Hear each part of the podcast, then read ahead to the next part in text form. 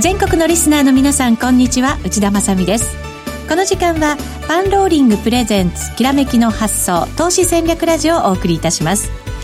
このコーナーは YouTube ライブでもお楽しみいただけます。YouTube ライブは番組ホームページからご覧ください。さて現在の日経平均株価現在40円58銭安2万843円19銭となっています。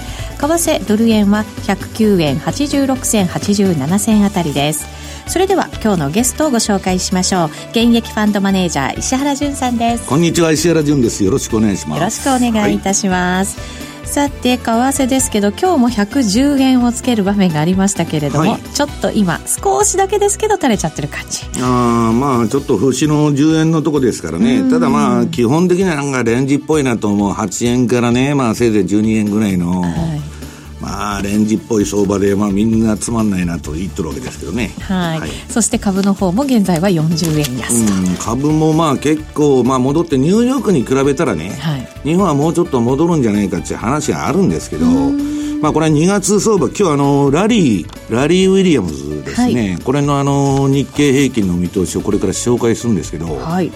急に今週から慎重になりましてですね。今までラリーは、まあ、あの私とちょっと相場感違って、まあ、買いだということを言ってたんですけどガラッと変わって今利食いを推奨してるおそうなんですね、はい、これアメリカ株も同じですね。あそうですか、はい、そこにはどんな思いがね、はい、えー、分析が含まれているのかこの後伺っていきたいと思います、よろしくお願いいたします、はい、よろしくお願いします。その前にパンローリングからのお知らせです。2月16日土曜日に FX トレードの実践アイデアと検証の大分析セミナーを開催します。パンローリングのスマホアプリカスタムチャートのリリースを記念して先週のきらめきの発想のゲスト、ヒロさんをはじめ、リアルマネーコンテスト、ロビンスカップで4ヶ月で40%の利回りを出したカイベさん。同じく20%超えの利回りで3位となったコウスケさん、人気の個人トレーダーヒロピーさんなど、今最も実績を出しているトレーダーが8人集結して、トレードのアイデアや実践法などをお伝えします。こちらは無料セミナーとなっています。満席になる前に、ぜひ番組ホームページから早めにお申し込みください。それでは進めていきましょう。このコーナーは、投資専門出版社として、投資戦略フェアを主催するパンローリングの提供でお送りします。改めまして今日お招きしているゲストは現役ファンドマネージャー石原淳さんです。よろしくお願いします。はい、改めましてこんにちは、石原淳でございます。よろしくお願いします。はいさてさて、為替、そして株は、ょっとこう垂れてるような、まあ感じではありますけれども。もう休みたいんですね、私ね。あ、石原さんが？うん、あの、ちょっと休憩したいんで、もううだうだした相場でね。はい、まああの、結局大きくはですよ。うん、まあ今日あのトランプ出てきて一般教書の演説とかするんですけど、はい、まあ米中の問題とブレクジットが片付かないと、まあポジション傾けにくいっていうのはあるんですよね。まあ、そうですよね。でも FRB がね、まあ今ぬか喜びして市場やってるんですけど、はい、まあ FRB としての信頼を、うん、まあ、失いつつあると。はい、要するに株見て政策やってますって言っとるわけですから、何なんだこの人たちはと。うん、でね、雇用統計もいい数字が出たっつってあれなんですけど、1月24日にクドローっていうのが出てきて、トランプ政権のね、まあ、あの、経済担当のあれが出てきて、いい数字が出ると、とんでもないいい数字だって言っとるわけですよ。雇用統計に関して。雇用統計っていうのは、あの、国家機密と言われてて、歴代の人がね、そんな軽々しく、えー、どんな数字が出るなんて言わないんですけど、前にトランプ、になったら、トランプ自分でやった。はい、その時もクドローが出てきて、えー、いや、トランプの言っとることは法律違反じゃないと。あれはね、いいと言ってるだけだと。何を言ってるんだろう、この人と。中身を詳しく言ってるわけじゃないと、はい、一応経済評論家という人なんですけど、なんかもう、軽量級のですね、わけのわからない人ばっかスタッフにおるなと。本当そうですね、はい、長いものに巻かれちゃうタイプですかね。はい。もうあのーあの、イエスマンの集合体に トランプの意のままに動く、あれができてきたなという気がしとんですけどね。はい。そのあたりはちょっと心配事でもありますけれどもね。はい、えっ、と、今週の大きなトピックスとしては債券を。え、昨日、昨日ね、もうあの、私ね、めったに話さないトレーダーからも、ビル・グロースやめたなっつってメールが殺到して、みんなね、僕らの時代のビル・グロースというのは、まあ、あの、尊敬に値する運用者だったんです。なんか新しい都市法なんかもね、結構提案してっていう方だったっていう。うん、うんあのー、何があれかというと、自分の考え方を私はこう思いますということを、うん、まあ、あの、ずっと述べてるだけで、言ってることがね、あの、相場感は変わるんですよ。それは相場であの、意地がついちゃうと大損になっちゃいますから、あれなんですけど、まあ、一貫性の人とコンシステンシーがね、まあ、すごくてて、すごい規律正しい。もう毎日あの、時計で測ったより行動計画が決まってて、まあそれで今ね、もうあの、新旧交代で、あの、例の新債権の債権王と言われてるジェフリー・ガンドラック。はい、こっちのはまあ感激でね、まあ、債券界のイーロン・マスクみたいなもんですから、あまあ、わーわー言って、話題をその、撒き散らしてるんですけど、はい、ビル・グロースはね、えー、すごい運用者であることは間違いないと。ん。で、この人が辞めた時に、ピムコっていうのは、その、まあ、巨大な債券ファンドがあって、すごい利回りを出してきたんですけど、はい4年前に辞めた時、我々ファンドみんなピムコのファンド買ってたんですけど、もう売っちゃえっつって、まあみんな売ったみたいなね、思い出話があるんですけど、その後まあ、ジャナスっていう会社に移りまして、はい、まあ、ジョージ・ソロスも最初出資したりしてあれだったんですけど、まあ最近まあ、利回り、あのー、成績あんまり良くなかったと。で、まあ去年プライベートでもこの人いろいろありまして、まあ74歳ですからね。そうですよね。まああのー、よくやってたのと、だから、あのー運用者っていうのはすごいなと。頭がボケない限り、うん、ジョージ・ソロスでもまだやってるじゃないですか。そうですよね。80でも90でもできると。まあ、これ川さん何歳までやったのか忘れちゃいましたけどね。まあ、そういうことで彼がね、はい、私あの、言っとんのはあの、えー、っと、債券をもとに、株も不動産も、えー、なんだっけ、コモディティも全部債券に置きら、置き換えられるんです、この世の商品は。この世の商品の値段っていうのは、すべてのキャッシュフローの将来にわたってお金がいくら入ってくるかと。はい。それの集合体の現在価値だと。難しい言葉ですけどね。はい。証券アナリスト持ってないとわからないような、あの、あれなんですけど、まあ要するにね、全部債券に置き換えられると。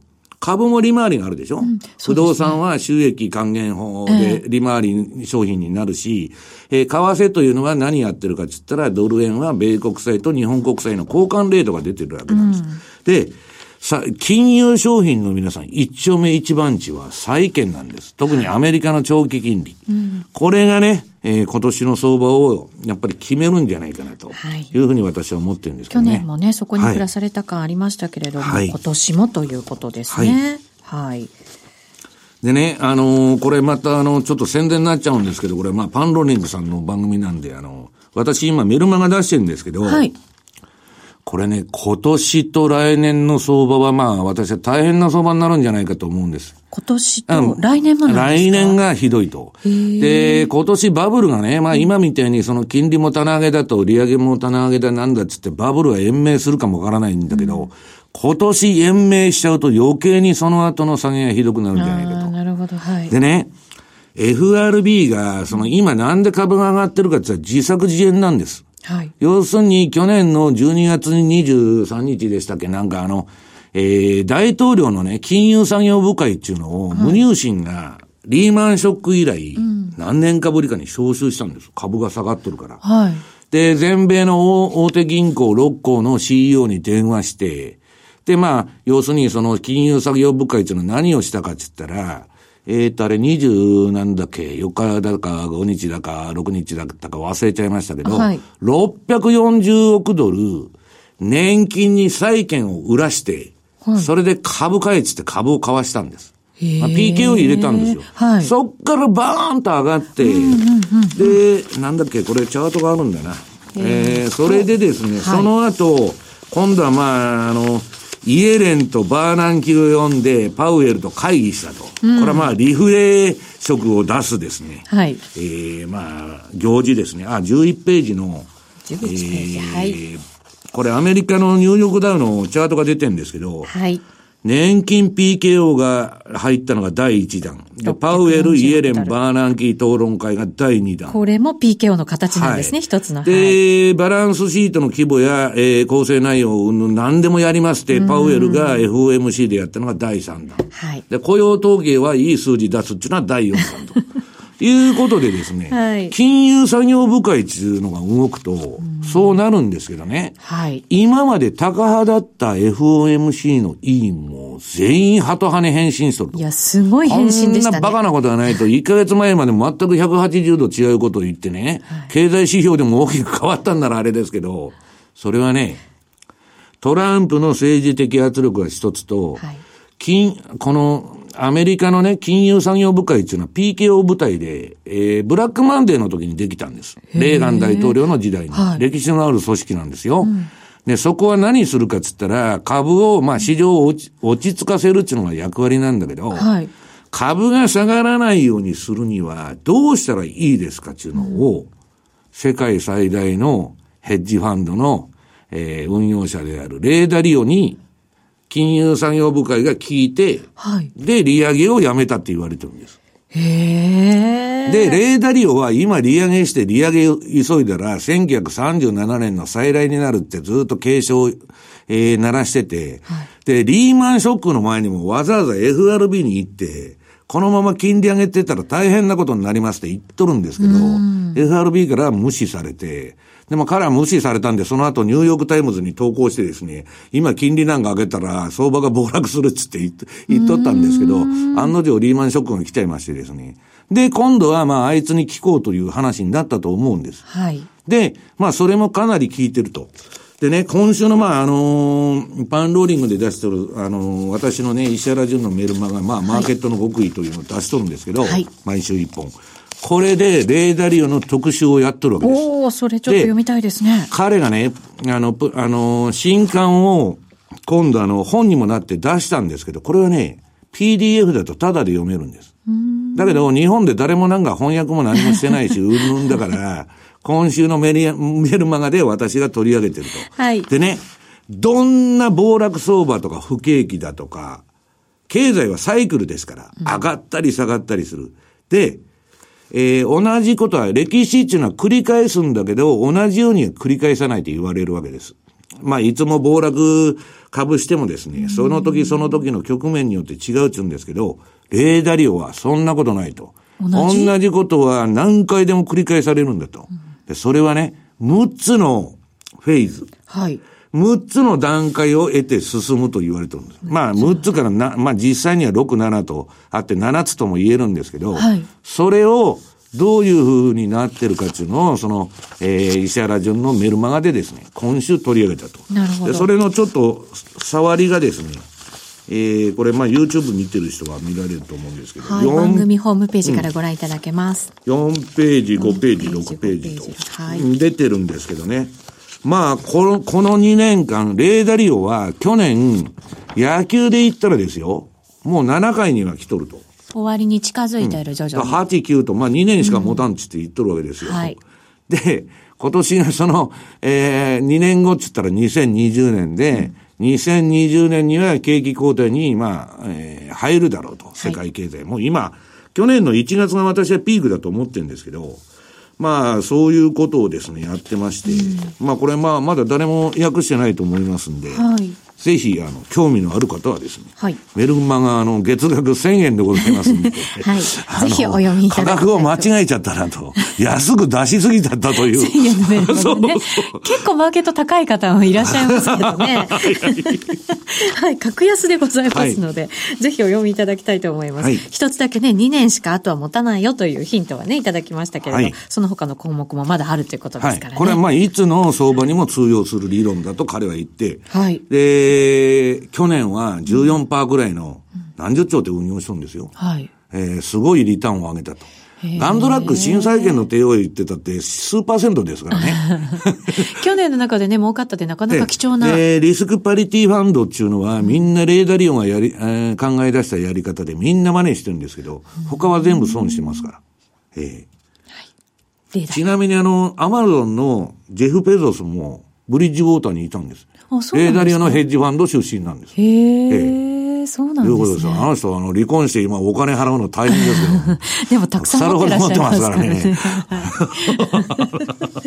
はい。はい。羨ましい悩みですね。はい。はいさあ、そして、はい、えー、レーダリオは、なので、じゃあ、まあ、2年先には景気後退に陥るよ、ということで、お話しいただきましたけど。もう一つのメールマ、はい、あの、いいですか、今？はい、いいですパンローリングさんから、あの、はい、まあ、パンローリングといえば、ラリー・ウィリアムズと。そうなんですよ、ね。いうぐらいね、浸透してるんですけども。なんか2月慎重になってきたって言ってました、ラリーが、あの、彼はね、基本的に強気なんですよ。あ、もともとそうなんですね。うん、まあまあ、あの、去年あたりからこの相場、まあ延命するかと思ったのか、うん、まあまだイールドカーブ見てもね、失業率見ても、うん、まあまだ株はいけるんだと。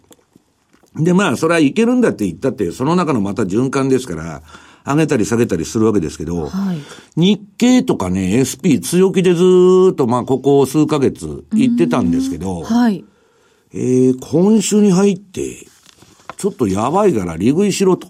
言っとるわけです。それは日経平均も SP500 も。アメリカも日本株も同じだよと。はい、まあ、ロングポジション、買いポジション持ってる人は、はい、ええー、まあ、ストップをタイトにしてきつめに置いてね、うん、もう強制利食いしちゃうって、まあ、下がったら。はい。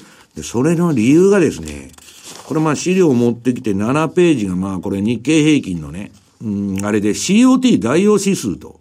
いうのが出てまして、これまあ有料ですからちょっと緑でね、はい、文言もチャートも隠してあるんですけど、まああの何が言いたいかというとですね、実需が、はい、あの買ってたのがもう売っとるんですね、最近。でそうなると相場の展開、転換は近いと。実需っていうと？あの、コマーシャルとノンコマーシャルって、あの、シカゴのよく為替でも投機筋のポジション中じゃないですか。はい、あれ、ノンコマーシャルって言うんです。で、実需っていうのはコマーシャルって言うんですけど、ラリーは、その実需が、その、重要だっつって、いつでも言ってるんですけど、まあ、彼のあれによると、そろそろね、戻り終わりが近いんじゃないかと。日経平均は。はい。いう見方なんです。で、もう一つは、はい、ちょっとこれ気持ち悪いなと思ってるんですけど、これね、タイミングソリューション中ソフトウェアがありまして、これまあ8ページの資料なんですけど、はい。ボラティリティサイクルフォーキャストっていうのを出して、ビックス指数の予測をしとるわけです。はい、この先どうなるかと。と、ラリーのその見方によるとですね、今、ビックスはもうボトムに近いと内田さん言っとるわけですよ。うん、はい。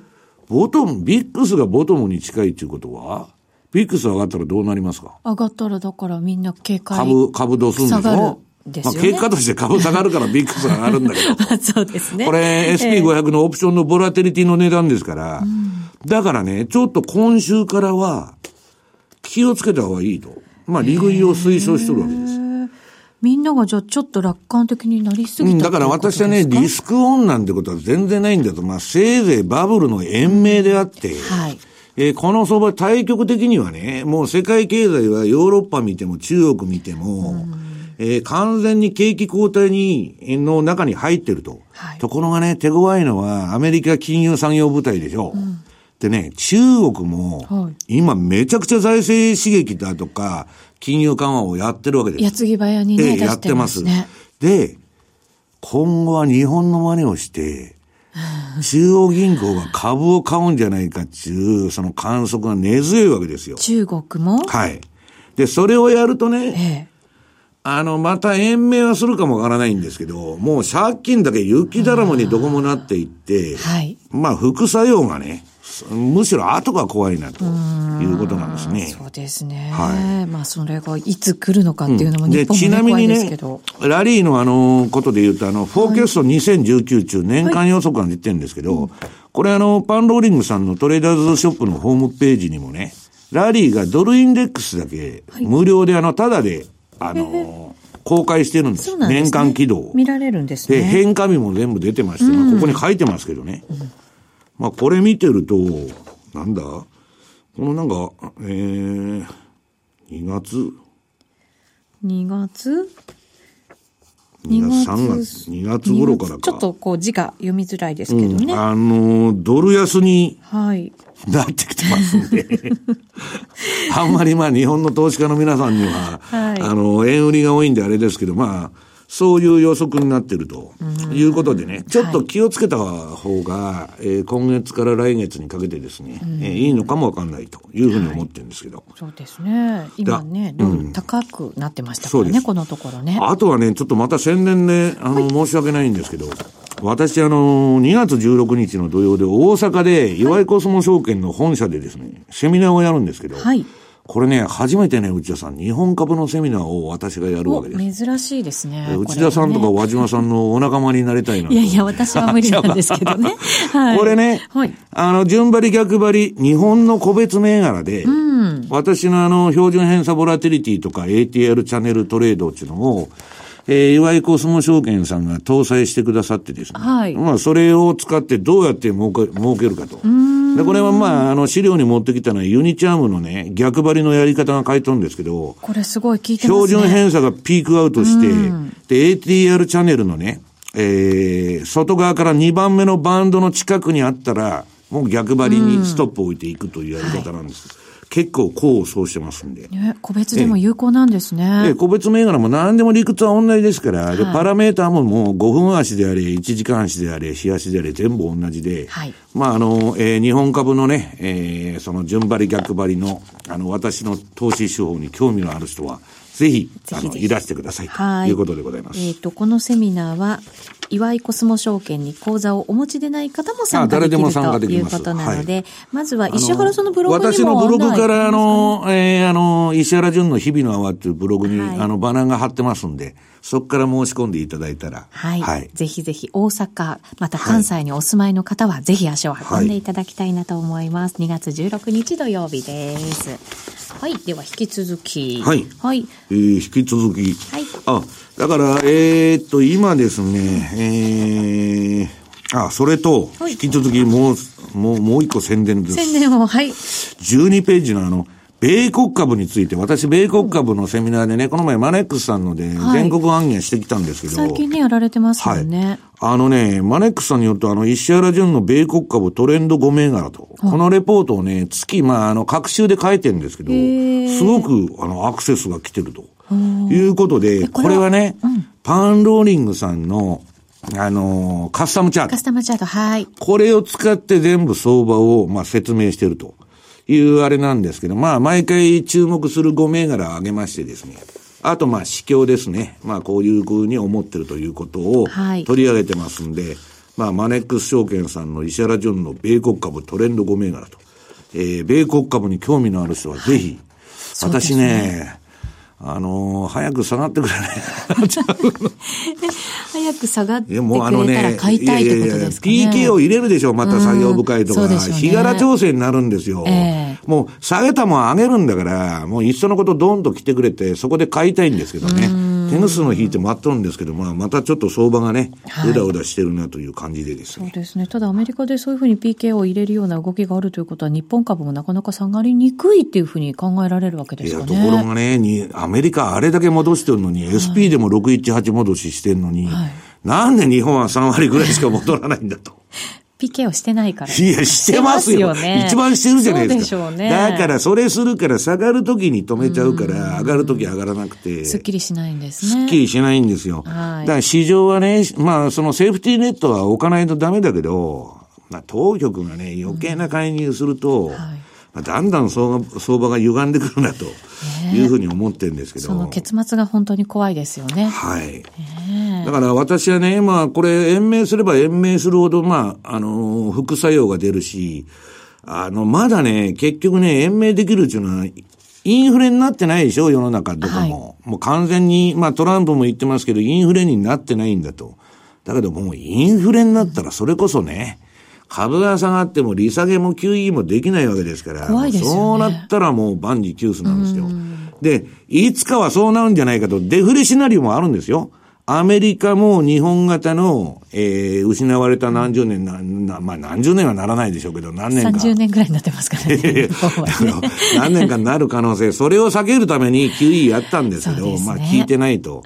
だけど、下手したらトランプの財政刺激によってね、ジェフリー・ガンドラックが言うように、インフレになるかもわからない。これがやっぱり最悪のシナリオで、私はね、それどっち行くか本当にわかんないと思ってるんですよ。どっちなんでしょうね。可能性として石原さんの中では。いや、わわいやどっちにしたっていいことはないわけです。はい、だから、まあね、あのー、まあ、延命すれば延命するほどっちゅうんですけど、今年はね、本当にね、まあ、後のコーナーで言いますけど、もうストップをガチガチに置いてるんです。入れないと、守れない。ええ、もうね、あの、相場の当たり外れはね、まあ半分は外れると思っといていいいいわけですから、資産管理だけ今年はね、きっちりやらないと、本当にまあ怖いなというふうに思ってるんですけどね。うん、そうですね。はい。個別株見るとまだまだボラティリティもね、結構あるものもありますしね。はい。決算発表も続いてますので、はい。はい。お気をつけいただきたいと思います。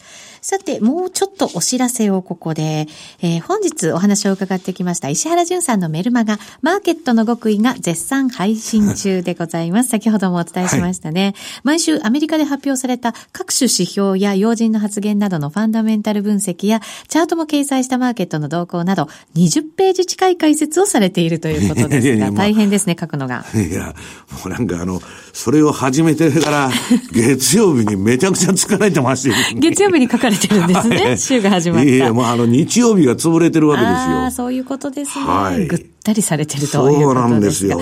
それほど熱のこもったメルマガ、はい、あの、真剣にやってますんで。はい。あの、費用対効果のあまりないあの、レポートなんですけど、はい。あの、ぜひ興味のある方はですね、えー、購読していただいて、はい。そうですね。週1回の配信で、月額わずか1000円という超お買い得商品でございます。はい、えっ、と、特に読者の方が心待ちにしているのが、メルマガ読者限定配信の逆張り、順張り、売買シグナルで、こちらはドル円、日経平均、ニューヨークダウなど、チャートで一目でわかるようになっているはい、私は実際にあの、あの、アルゴリズムというか自動売買で使ってるチャートをそのまま載せて、シグナルもそこで載せてますんで。はい。はい。プラスして、会員限定サイトではフォローアップブログで日々の情勢も分析しているということでございます。はい、本当に情報満載でございますので、今すぐお申し込みいただきたいと思います。